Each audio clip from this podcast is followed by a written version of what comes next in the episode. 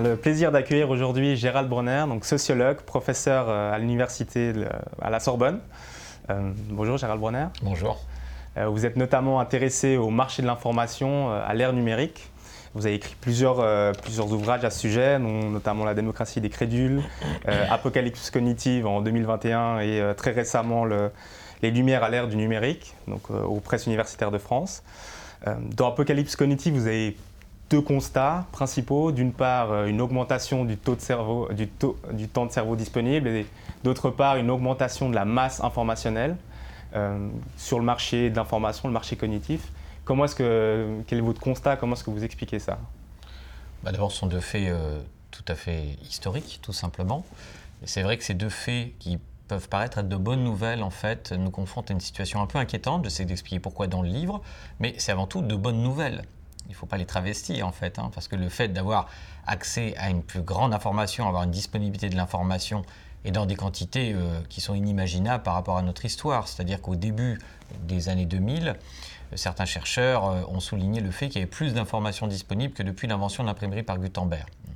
Et dans les deux dernières années, tout simplement, nous avons produit 90% de l'information disponible. Alors évidemment, encore une fois, ça c'est une bonne nouvelle. On n'aimerait pas, en tout cas moi je n'aimerais pas vivre dans un système où il n'y aurait qu'une seule source d'information, où le marché cognitif serait lié à un monopole, qui soit étatique, politique ou religieux, comme ça a pu être un peu le cas par le passé de l'histoire, et on sait que ce n'est pas favorable à la qualité de l'information.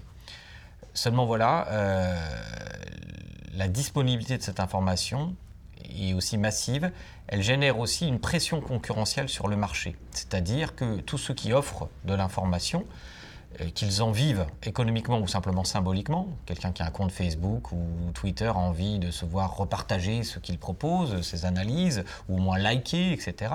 Donc ça c'est une, rémunération en quelque sorte symbolique. Et eh bien cette pression concurrentielle est-elle de nature, et ça c'est une question euh, profondément libérale en fait, est-elle de nature à permettre euh, que les meilleures informations, les mieux argumentées, dominent les autres en fait à moyen et long terme.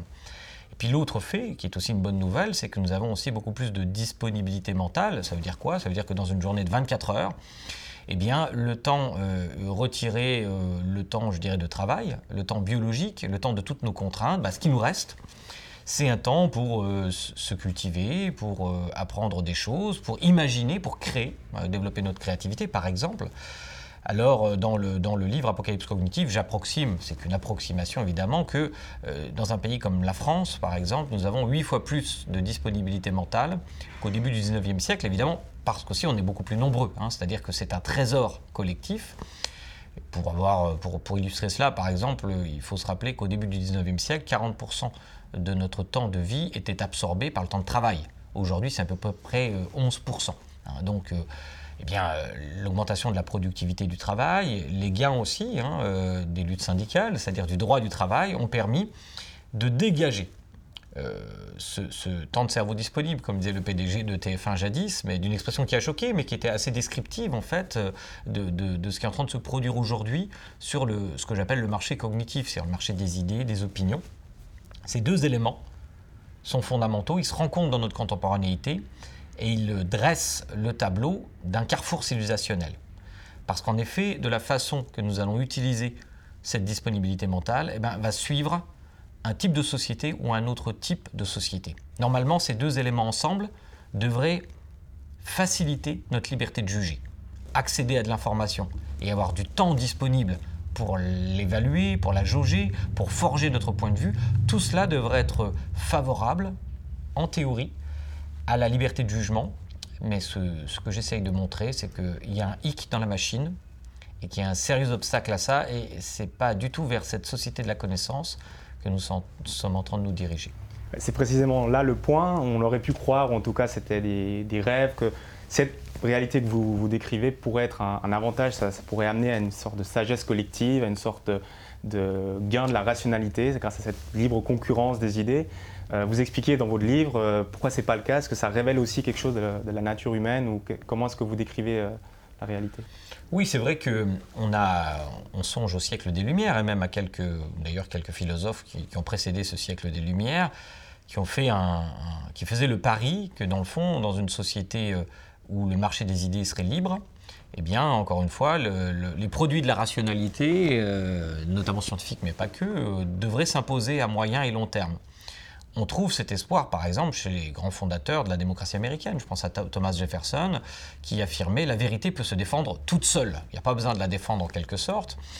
Et même chez euh, certains de mes maîtres intellectuels, que, évidemment que j'admire beaucoup, mais euh, avec lesquels j'ai quelques points de désaccord, notamment sur ce sujet. Je pense au grand Raymond Boudon, un sociologue trop peu lu, je trouve, qui, était, une œuvre immense, mais qui pariait lui aussi sur le fait que ce marché cognitif ferait en quelque sorte bien les choses à, moyen ou long terme. Alors, ça ne paraît pas, en tout cas à court terme, être le cas. Je ne suis pas Nostradamus, je ne vois pas dans, l'avenir, mais il y a des raisons sérieuses donc d'en douter. Et quelles sont-elles? Bah, Premièrement, la disponibilité de l'information, cette masse incroyable d'informations, ne peut pas être traitée intégralement par notre cerveau. Même si notre cerveau est un outil absolument fabuleux, un million de milliards de connexions dans notre boîte crânienne, on ne l'utilise pas tous de la même façon, mais enfin c'est l'objet le plus complexe de l'univers connu, dans cet espace très restreint de notre boîte crânienne. Donc notre système nerveux est un outil absolument fabuleux, seulement nous ne pouvons pas, même avec cet outil, absorber la masse d'informations. Donc nous devons faire des choix. La question est, qu'est-ce qui va nous permettre de faire des choix? Eh bien, en premier lieu, l'éditorialisation de l'information. C'est-à-dire qu'est-ce qui va être mis en avant en tête de gondole du supermarché de l'information et, en deuxième lieu, en même temps, euh, eh bien, la façon dont nous allons traiter l'information, c'est-à-dire notre système cognitif. Et ce que je raconte, c'est que ce qui est en train de se passer sur la scène contemporaine, c'est la rencontre entre un marché totalement dérégulé et le fonctionnement ancestral de notre cerveau. En d'autres termes, pour survivre, l'offre d'informations sur ce marché cognitif doit de plus en plus s'aligner sur la demande, et en particulier sur les demandes les plus obsessionnelles de notre cerveau. Eh bien, du coup, à quoi aboutit-on? Eh À ce qu'on observe, tout simplement. Il y a des tas de questions qui restent en suspens, Seulement, grâce à l'apparition d'Internet, pour les chercheurs euh, comme, euh, comme moi, eh bien, on peut recueillir un certain nombre de traces d'activités intellectuelles de nos contemporains. Leur curiosité, leur obsession, par exemple, elles sont beaucoup plus, je dirais, euh, analysables que par le passé. Or, ces données, sans contexte, nous, nous confrontent à notre humaine nature, en ce qu'elle a de plus obsessionnel. Par exemple, et je n'ai aucun jugement moral hein, là-dessus, la sexualité de toutes les vidéos qui, sont regardées, et de très loin, et partout dans le monde, y compris dans les pays euh, où, par exemple, il y a une orthodoxie religieuse qui condamne ce type de pratique, eh bien, les vidéos qui sont le plus regardées sont les vidéos pornographiques. Ce n'est pas vraiment une surprise quand, si vous vous rappelez ce que je fais dans le livre d'ailleurs, l'évolution du Minitel nous avait déjà indiqué eh bien, que la sexualité, ça nous intéresse, ce qui n'est pas étonnant, hein. nous sommes des mammifères, encore une fois, il n'y a pas de condamnation morale, simplement la question et de savoir si nous devons collectivement nous abandonner et abandonner ce trésor de disponibilité mentale aux lois euh, de l'offre et de la demande lorsqu'elles flattent les obsessions de notre espèce. Un autre élément qui est peut-être plus inquiétant que, le, que la, pornographie, c'est notre goût pour la conflictualité. Nous sommes des singes nus, comme disait Desmond Morris, et donc euh, ce, qui fait, euh, a fait notre grand succès dans la course évolutionnaire, c'est que nous fonctionnons en cohorte. Nous fonctionnons collectivement, y compris pour le recueil d'informations. Et ça, c'est tout à fait central pour la conversation que nous allons avoir. Parce que ce que nous savons véritablement tient dans le creux d'une main. En réalité, la plupart des choses que nous savons, nous le tenons sur la base de la confiance d'autrui de la compétence d'autrui. Eh bien, comme nous sommes des animaux sociaux, il est évident qu'un conflit qui implique même quelqu'un de lointain pourrait, par capillarité, nous concerner aussi. Ce qui fait que, eh bien, quelque chose qui relève de la conflictualité va être un hameçon attentionnel.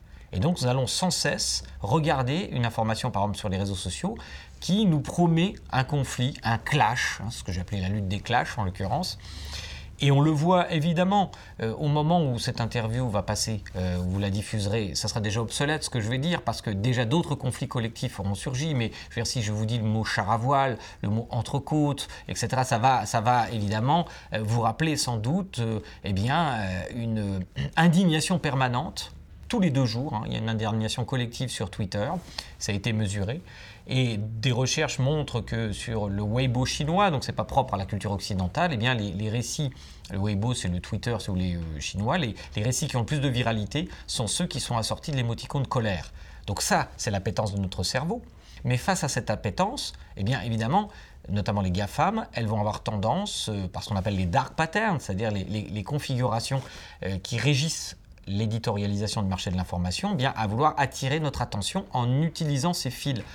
Par exemple, nous avions lors de la commission que j'ai présidée euh, auditionné Frances Hogan, qui est une grande lanceuse d'alerte, qui avait fait le tour du monde, là, parce qu'elle avait été salariée chez Facebook, et qui nous a appris qu'en fait, Facebook, pendant longtemps, eh bien, euh, assortissait euh, d'un coefficient de 5 les messages qui étaient, qui étaient avec l'émoticône colère, alors qu'elle ne donnait que 1, si vous voulez, à, l'émoticône like, ce qui veut dire qu'il y avait une survisibilité donnée aux, messages fondés sur la, sur la colère. D'ailleurs, souvenez-vous, il n'y a pas si longtemps, alors qu'on était en plein début de la guerre d'Ukraine, et, même, je crois, pendant encore les présidentielles, donc on avait euh, des raisons que notre cerveau soit attiré par, par des sujets graves, eh bien, pendant presque 24 heures, nous n'avons parlé que d'un sujet, qui était la, gifle que Will Smith a, donné à un, comique américain lors de la cérémonie des Oscars.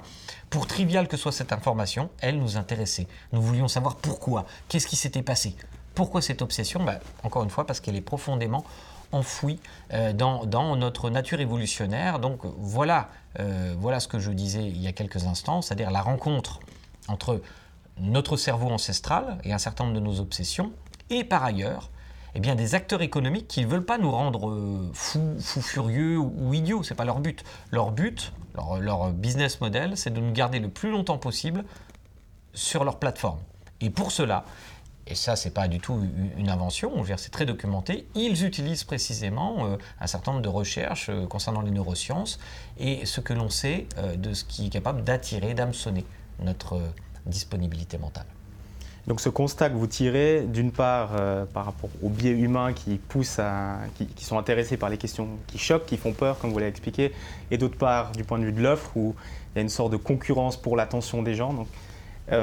C'est un constat que vous tirez, que vous étayez dans, votre travail. Mais ensuite vient la question du, après le constat, qu'est-ce que faire? Donc, comme vous l'avez mentionné, vous avez euh, été mandaté par le président de la République pour, euh, pour, cette commission sur, pour lutter contre les fake news. On a vu que ce que vous avez, ce que vous avez euh, décrit a aussi une conséquence. On a senti une conséquence pour la démocratie, pour la question des libertés avec la fake news. Et est-ce que quand on parle de réguler le marché de l'information, alors vous le mentionnez aussi dans votre rapport et dans le livre que vous avez publié, il y a toujours cette question des libertés. Comment est-ce qu'on arrive à réguler tout en maintenant, euh, tout en évitant la censure et tout en maintenant la liberté? Comment est-ce qu'on arrive à ne pas tomber dans le piège d'une régulation trop, trop liberticide? Bah, D'abord, on a raison de se préoccuper de ce sujet. Parce que quand on parle de régulation de marché, il est évident que la notion de liberté est mise en examen, en quelque sorte. Et en l'occurrence, il s'agit de reculer ici des informations et des opinions. Donc on est à deux doigts de mesures liberticides. Il faut donc être très prudent. J'essaie de l'être moi-même sur ces, sur ces questions, parce que la tentation, évidemment, quand on voit des, fausses informations qui sont dangereuses, qui se diffusent, on a envie de punir, d'interdire, etc. Mais c'est une tentation à laquelle on doit résister, euh, je crois, parce que, euh, évidemment, euh, ce qui pourrait être une bonne idée à court terme pourrait devenir, euh, être mis au service d'un pouvoir totalitaire à moyen ou long terme. Et on en observe des exemples partout sur la planète, je veux dire en Chine ou, ailleurs. Mais l'erreur de raisonnement consiste à croire, et je l'ai observé parfois chez certains libéraux, justement, qui sont dans, un spectre particulier, disons, du, libéralisme, par exemple, ou les libertariens, pour, pour prendre ces exemples un peu radicaux, leur erreur de raisonnement consiste à croire que si on laisse faire les choses sur ce marché des idées, on va préserver les libertés. Non, en réalité. Non, parce que précisément, si on laisse faire euh, ce qui se produit, eh bien, ce qui va aboutir, c'est tout simplement une éditorialisation par les intérêts économiques des grandes, euh, bah, ce qu'on appelle les GAFA, mais il y en a d'autres, des grandes entreprises euh, du, numérique. Et donc, nous allons être livrés, je dirais, pieds et poings liés à nos obsessions et à un certain nombre de nos addictions. Donc ce n'est pas préserver nos libertés que de ne rien faire, ce qui ne veut pas dire qu'il faut faire n'importe quoi. En l'occurrence, un des, un des sujets les plus inquiétants, que je n'ai pas encore évoqué, c'est que cette dérégulation du marché de l'information, elle a beaucoup favorisé des groupes qui peuvent être minoritaires, mais très motivés à faire valoir leur point de vue. Hein, c'est ce qu'on appelle la, la tyrannie des minorités. Mes collègues philosophes de Paris 4, justement, avaient, proposé, ce, proposé ce terme euh, jadis, pour, à mettre en regard, évidemment, avec euh, les effets de majorité que soulignait euh, Alexis de Tocqueville. Qu'est-ce qu'il voulait dire par là Et qu'est-ce qu'on veut dire par là quand on utilise ce sujet? Eh bien, C'est tout simplement que des groupes motivés à faire valoir leur point de vue, je vais donner des exemples, par exemple les anti-vaccins, prenons, prenons cet exemple-là, eh bien, vont avoir une activité numérique qui va leur permettre de donner à leurs arguments une visibilité qui excède beaucoup leur représentativité. Parce qu'ils sont très peu nombreux les vrais anti-vaccins en réalité. À ne pas confondre avec euh, la méfiance vaccinale qui, elle, est très répandue, sans doute en partie à cause de l'activité de ces anti-vaccins. Et donc le problème, euh, c'est d'être confronté à ce qu'on pourrait appeler une diversité inauthentique. Personnellement, je le dis très fermement, je ne suis absolument pas pour qu'on baillonne ces individus pas plus que je suis pour qu'on baillonne, y compris des gens qui défendent des points de vue aussi loufoques que la Terre est plate, ou etc., ou des points de vue qui sont euh, contraires au consensus scientifique tel qu'il peut être établi. Simplement, il faut veiller à ce qu'il ne soit pas plus visible que ce qu'il représente. Sinon, eh bien, tout simplement, on prive les citoyens indécis sur un certain nombre de questions des bonnes conditions de la liberté de jugement. Je vous en donne un exemple. Euh, des chercheurs en 2019 ont montré que sur YouTube, quand vous faisiez une recherche autour du climat avec plusieurs mots-clés, vous aboutissiez à euh, plus de 50% de vidéos climato-sceptiques. Et c'est un problème. Euh, non pas parce que je considère que les climato-sceptiques euh, n'ont pas le droit de parler, ils ont le droit de parler après tout, mais il se trouve que la science montre euh, dans plus de 95% de ses publications qu'il existe un réchauffement climatique et que l'action de, l'homme l'explique, ce réchauffement climatique. Que certains discutent cette question, pourquoi pas? Il faut préserver cette possibilité, n'est-ce pas? Ça, je me battrai éventuellement pour préserver cette possibilité, mais je ne trouve pas normal que dans l'urne de YouTube, un certain nombre de nos concitoyens, parce que ce sont des questions très techniques qui se posent des questions, soient confrontés à une information qui dépasse les 50% et qui contrevient l'existence du consensus scientifique. Je suis tout simplement, je me rappelle, euh, et je me demande euh, comment ceux qui ne sont pas d'accord avec ça peuvent l'oublier, euh, la lecture tout simplement de Thomas Hobbes et du Léviathan. Et je me souviens que l'expression inconditionnelle de la liberté peut aboutir à la pire des tyrannies. C'est-à-dire que pour pouvoir exprimer notre liberté, il faut des conditions, par exemple dans un débat, des conditions euh, qui permettent que le débat soit serein et que les arguments soient commensurables. Parce que le grand risque qui est en train de peser sur nos systèmes sociaux, et en particulier aux démocraties, euh, c'est que le socle commun qui fait la société, ce socle commun intellectuel, qu'on appelle un socle épistémique, soit en train de se fracturer. C'est-à-dire qu'on vive dans la même société, mais plus tout à fait dans le même monde. On songe avec grande inquiétude à ce qui se passe aux États-Unis, où désormais euh, plus d'un électeur sur deux du Parti républicain considère que les élections ont été truquées. Ça pose un énorme problème démocratique parce que euh, dans cette société, certains pensent que le président légitime c'est Donald Trump, quand d'autres pensent que c'est euh, Joe Biden. Comment voulez-vous vivre ensemble dans la même démocratie dans ces conditions? Donc c'est encore une fois les démocraties libérales, il faut le rappeler et, rendre honneur à ceux qui ont permis de les fonder, ont pensé l'équilibre des pouvoirs. C'est cet équilibre des pouvoirs qui nous rend libres, non pas l'absence de pouvoir, qui conduit généralement à la, à la tyrannie. Mais bien l'équilibre des pouvoirs, et cet équilibre des pouvoirs amène des sociétés de débat, mais ces débats sont possibles et fertiles à condition que nous vivions dans un espace épistémique commun et que les arguments soient commensurables, c'est-à-dire qu'on puisse se contredire en étant d'accord sur les méthodes de l'administration de la preuve. Et c'est cela que nous sommes en train de perdre. Oui, alors j'entends le, constat, j'entends les, inquiétudes. Et il est évident, on a vu les, effets des fake news ces 5-10 dernières années, les conséquences qu'elles ont eues, notamment avec cette attaque au Capitole. Mais très concrètement, quand on doit commencer à regarder qu'est-ce qui doit être censuré, qu'est-ce qui doit être empêché, est-ce qu'il est-ce qu'on arrive en tant que régulateur, que ce soit l'État ou que ce soit n'importe qui, est-ce qu'on arrive à déterminer très concrètement qu'est-ce qui sera une fake news? Est-ce qu'il n'y a pas le risque qu'une fake news qui était une fake news au temps T, ben, au temps T plus 1, ce sera plus une fake news? Comment est-ce qu'on arrive que comment est-ce qu'on on évite une division de l'information où les, gens ne se parlent plus parce qu'ils euh, doivent quitter euh, les informations, comme euh, par exemple avec, Trump qui a, été, censuré de Twitter. Donc d'un côté, il y, a eu moins de fake news, mais est-ce que les gens qui ont suivi Trump, qui n'ont plus accès à, Twitter, aux, aux, idées qui sont, partagées sur Twitter, est-ce que c'est pas pire que le mal initial qu'on souhaite combattre Alors, ce qu'on sait sur la déplatformisation, c'est que ça fonctionne. Ça diminue en effet le taux euh, de, diffusion de fake news. Ça, c'est un fait. Euh, toutes les études le montrent. pourquoi? Parce que tout simplement, les gens ne suivent pas. Même quand ce sont des grands, euh, des grands leaders d'influence comme Donald Trump, ils ne les suivent pas aussi massivement que lorsqu'il était sur Twitter. Hein. il y a un effet restaurant, c'est-à-dire qu'on n'aime pas, n'aime pas aller dans un restaurant qui est un peu vide. Il faut qu'il y ait des gens déjà pour avoir envie. donc il y a cet aspect-là. Par contre, vous avez raison, un des dangers, c'est que les gens, du coup, dans des espaces beaucoup plus protégés pour eux, se radicalisent et qu'ils soient en dehors de, la ligne d'observation euh, de la dangerosité qui pourrait euh, constituer, notamment en matière de violence politique. On pense, on pense, on pense euh, au terrorisme, tout simplement. Hein, quelques radicalités qu'il inspire doivent évidemment nous inquiéter. Mais pour rester à un niveau philosophique sur la, sur la base de votre question, je crois que justement il faut être très prudent. Moi, je ne suis pas forcément pour la déplatformisation, je vous l'ai dit pour la censure. Par contre, il faut observer les individus qui ont beaucoup d'influence numérique parce que, euh, ça c'est aussi le constat de la, de la, science, hein, euh, eh bien, il y a l'existence de ce qu'on appelle les super users, les super spreaders, c'est-à-dire que 1% des comptes sur les réseaux sociaux produisent 33% de l'information Donc il y a une asymétrie, hein, c'est une démocratisation de l'information, euh, dit-on euh, généralement d'Internet, c'est vrai, puisque nous avons beaucoup plus facilement voix au chapitre, simplement euh, c'est une démocratie où certains votent beaucoup plus que d'autres, beaucoup, beaucoup plus que d'autres. Donc responsabiliser ceux qui ont, qui ont une grande influence numérique, ne me paraît pas déraisonnable. Ça ne veut pas forcément dire les punir, hein, mais simplement déjà les responsabilités.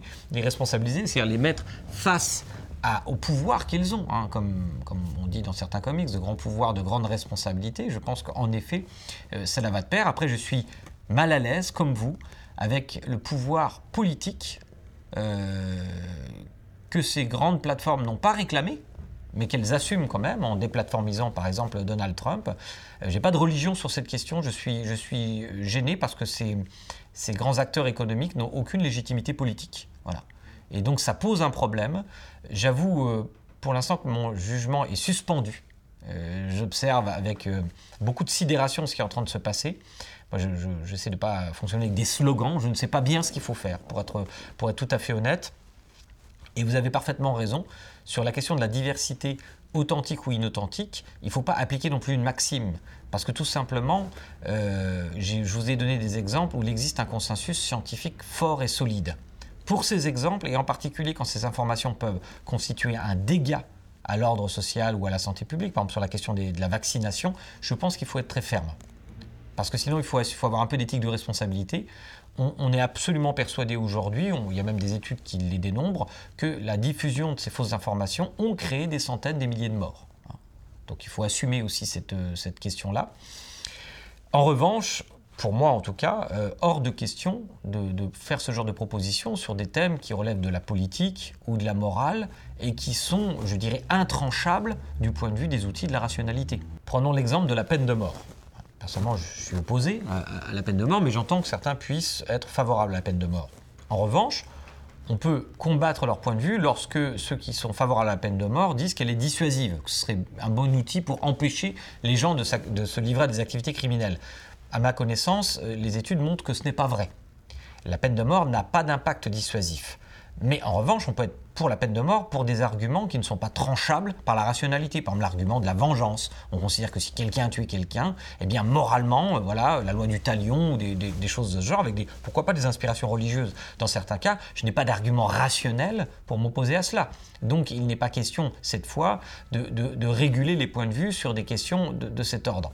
Euh, prenons l'existence de, les questions de la religion, par exemple, l'existence de Dieu ou de l'âme, ne sont pas des questions qui intéressent la science. En revanche, l'exigence que certaines religions ont d'administrer certaines formes de preuves, par exemple euh, que le suaire de Turin serait le suaire porté par le Christ, Or, euh, la datation carbone 14, je crois, le, fait remonter au XIIIe siècle. Eh bien, on a le droit de discuter rationnellement des preuves de l'existence de Dieu, mais en revanche, de l'existence de Dieu en général, je pense que c'est une question qui est oiseuse et sur laquelle, par exemple, il faudrait absolument pas de régulation. Euh, L'État ou, bah, ou, ou, des entreprises privées n'ont pas à se mêler de ces questions-là. Donc, euh, merci de m'aider à préciser ma pensée.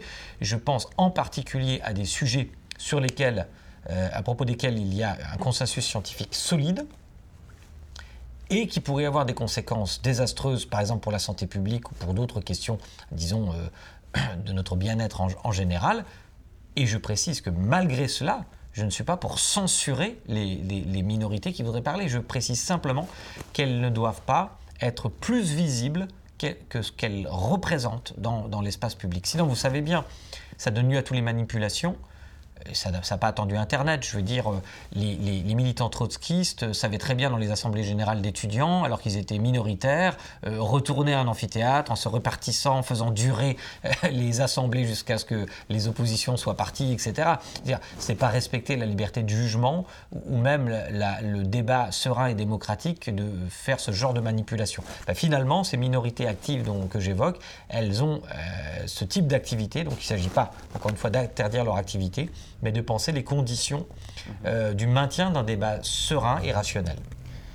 Votre nuance euh, est très appréciable, c'est très intéressant. Mais si on revient là, on a parlé de, système, on a parlé de, de plateforme. Mais si on revient euh, aux premiers concernés, aux individus, aux personnes, est-ce que les individus aujourd'hui sont armés quand même, malgré les biais, malgré les, voilà, les, biais cognitifs auxquels ils sont soumis? Est-ce que les individus sont armés pour faire face à cette tornade euh, informationnelle et pour se battre contre ça, vous, mentionnez l'anecdote du marshmallow peut-être euh, dans votre livre. Est-ce qu'on est, qu'on est, est, qu'on est fait pour résister à cette euh, économie de l'attention Alors, je vais faire une réponse de Normand, oui et non, mais je vais m'en expliquer.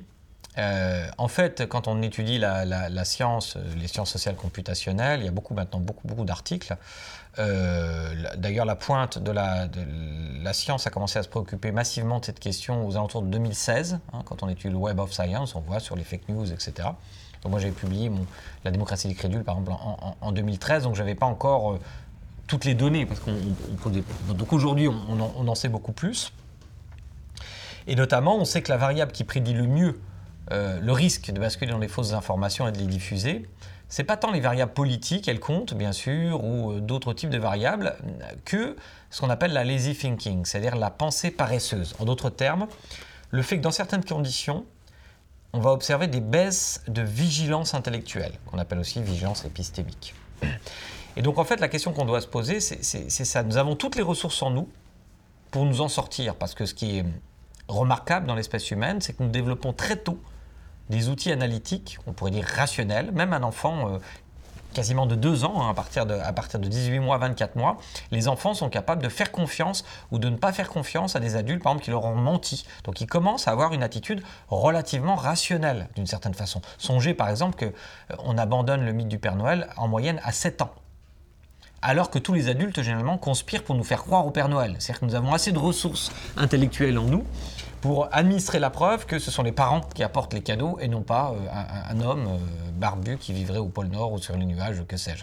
Donc ça prouve que nous avons des ressources rationnelles. Simplement, dans notre cerveau, je dirais, social, il y a plusieurs possibles. Et donc tout dépend de l'environnement dans lequel nous allons être. Il y a des environnements qui vont favoriser certains aspects analytiques de notre cerveau et d'autres environnements qui vont favoriser au contraire euh, plutôt des pentes intuitives de notre cerveau. Et en effet, comment résister à certaines tentations? Vous avez évoqué le test du marshmallow, hein, c'est un test, je le rappelle pour vos, auditeurs, au, cas où ils ne le connaîtraient pas, qui est de Walter Mitchell, qui est très connu et qui est d'ailleurs très amusant, où on, soumet des, petits-enfants euh, au dilemme suivant, euh, on, te met un, chamallow, en fait, on dirait en France, plutôt qu'un marshmallow, euh, devant un bonbon, et si tu ne le manges pas, dans quelques minutes, eh bien, tu en auras deux.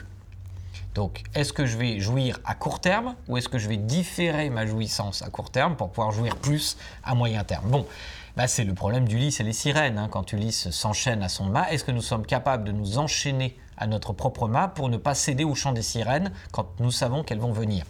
Eh bien, oui, nous avons ces ressources en nous, mais d'une certaine façon, nous, nous, pouvons aussi penser les conditions politiques pour favoriser le meilleur de nous-mêmes plutôt que le pire.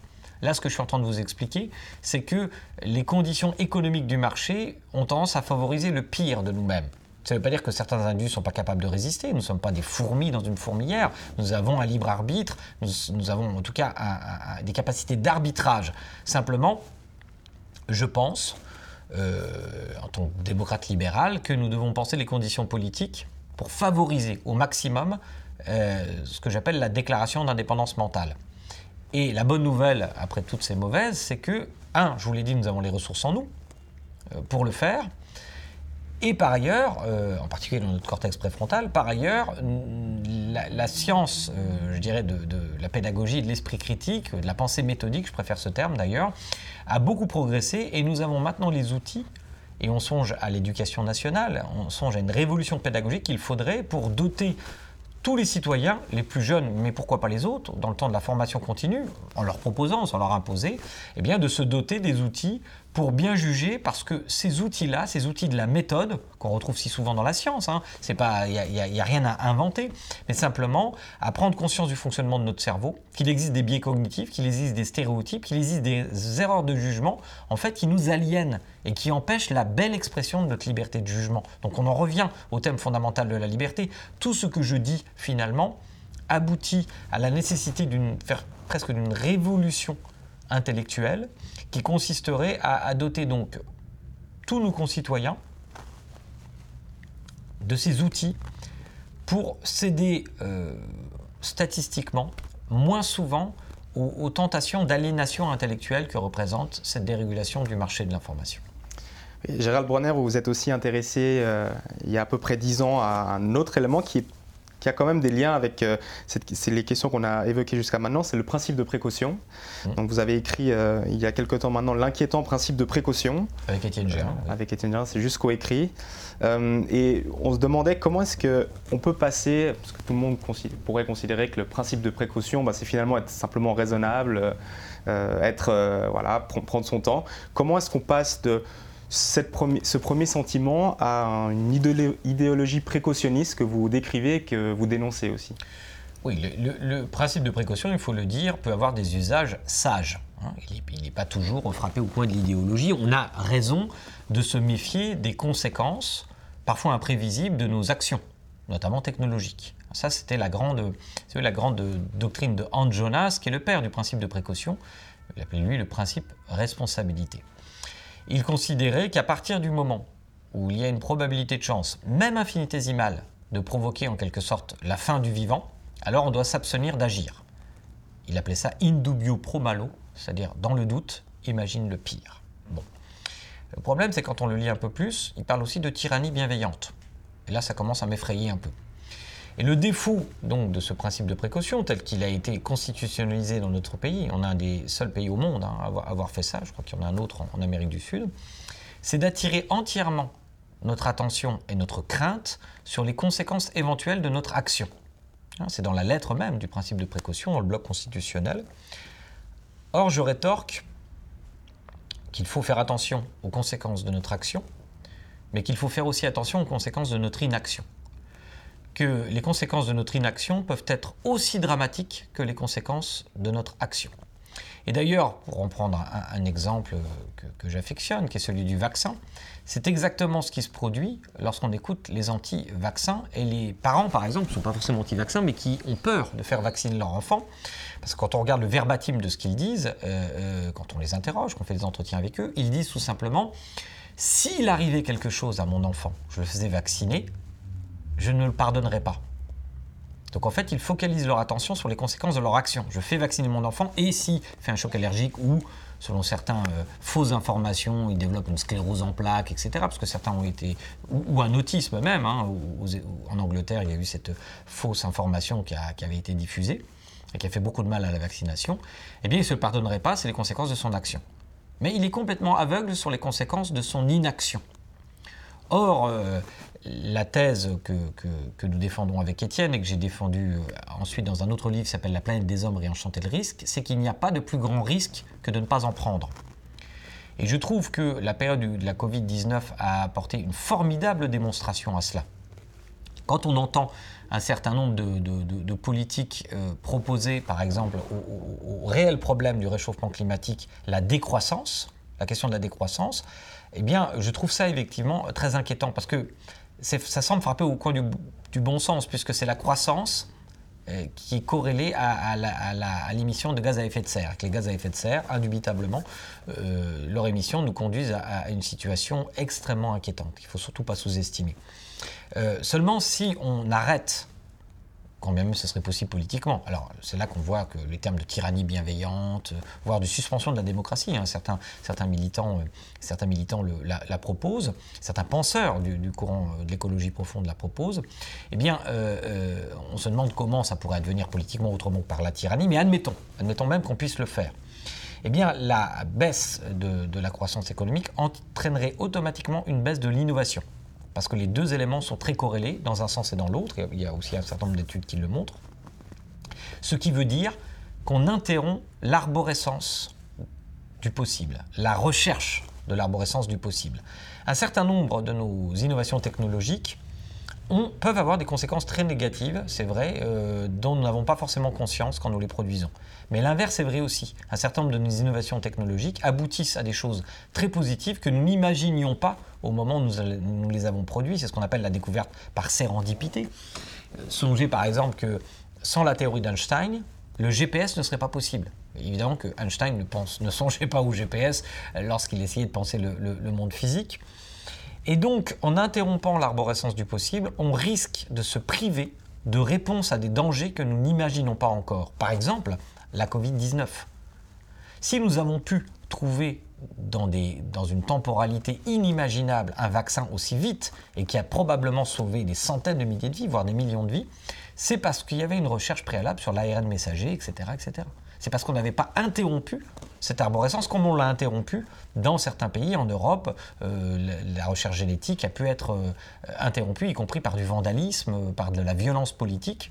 Euh, pour des raisons qui, peuvent être interrogées parce que le problème, c'est que la perception du risque, elle est aussi beaucoup entamée par un certain nombre de biais cognitifs. C'est-à-dire que ce qui est en train de se développer lorsqu'on parle de précautionnisme, c'est une interprétation idéologique du principe de précaution qui est fondée par exemple sur la surestimation des faibles probabilités. Notre cerveau a tendance à multiplier par 10 ou 15 les très faibles probabilités, de sorte qu'il est évident que quand vous traitez, parce que le risque zéro n'existe pas, un risque faible que pourrait produire une technologie, encore une fois, notre disponibilité mentale va être absorbée par la peur et par la faible probabilité et va être aveugle aux conséquences de l'inaction, c'est-à-dire la non-adoption de cette innovation. Parce que, par exemple, nous avons aussi un autre biais cognitif, beaucoup plus de considération pour les coûts que pour les bénéfices. Pour compenser 1 euro de coût, il faut à peu près 2,5 euros de bénéfices. Donc vous voyez que, là encore, ça nous ramène à notre sujet du début. Est-ce que, en laissant libre cours euh, sur le marché cognitif à toutes les concurrences, la vérité et la raison euh, vont naturellement s'imposer? Non, parce que euh, la fausse information, dans certains cas, elle part avec un avantage concurrentiel qui, nous est, qui est donné par les intuitions de notre cerveau.